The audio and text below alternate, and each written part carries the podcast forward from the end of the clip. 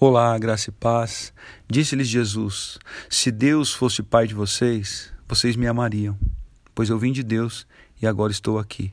Eu não vim por mim mesmo, mas Ele me enviou. Por que a minha linguagem não é clara para vocês? Porque são incapazes de ouvir o que eu digo.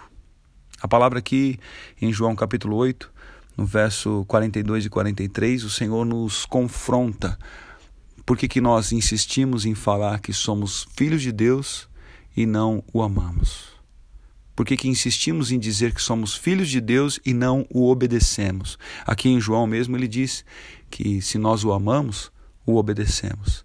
Se somos obedientes, esses são os que me amam. Queremos tomar posse de situações, queremos tomar posse da promessa de que todas as coisas concorrem para o bem dos que amam, mas esquecemos que amar é obedecer ao Senhor, amar é viver segundo os seus princípios, amar é falar sempre a verdade, amar é não se envolver, não se embaraçar com as coisas deste mundo, amar a Deus, amar a Jesus é, é fugir das paixões deste mundo que geram guerras e contendas uns com os outros. Amar é servir, amar é ser humilde, amar é estar à disposição em cumprir os princípios e os valores do Senhor. E por que, que falamos então que somos filhos de Deus?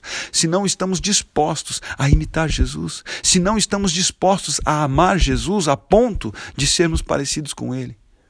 Queremos sim, queremos sim as bênçãos, queremos sim as promessas, queremos sim tudo aquilo que envolve ou que cerca o, o amar a Deus, o amar a Jesus, mas não queremos nos comprometer. Se comprometa com Ele. Sabe por que, que não ouvimos a linguagem dele? Porque não estamos alinhados com a vontade de Jesus. Eu oro para que você entenda isso. Eu oro para que você seja chamado filho de Deus, como está lá em, em João capítulo 1. Leia, medite em João capítulo 1. Diz lá que, contudo, os que o receberam aos que creram em seu nome, deu-lhes o direito de tornarem filhos de Deus. E crer em Jesus é se posicionar como Ele. Eu sou o pastor Renato, da comunidade Cultura Real de Indaiatuba. Um grande abraço, tenha uma excelente semana e que Ele continue te abençoando. Em nome de Jesus.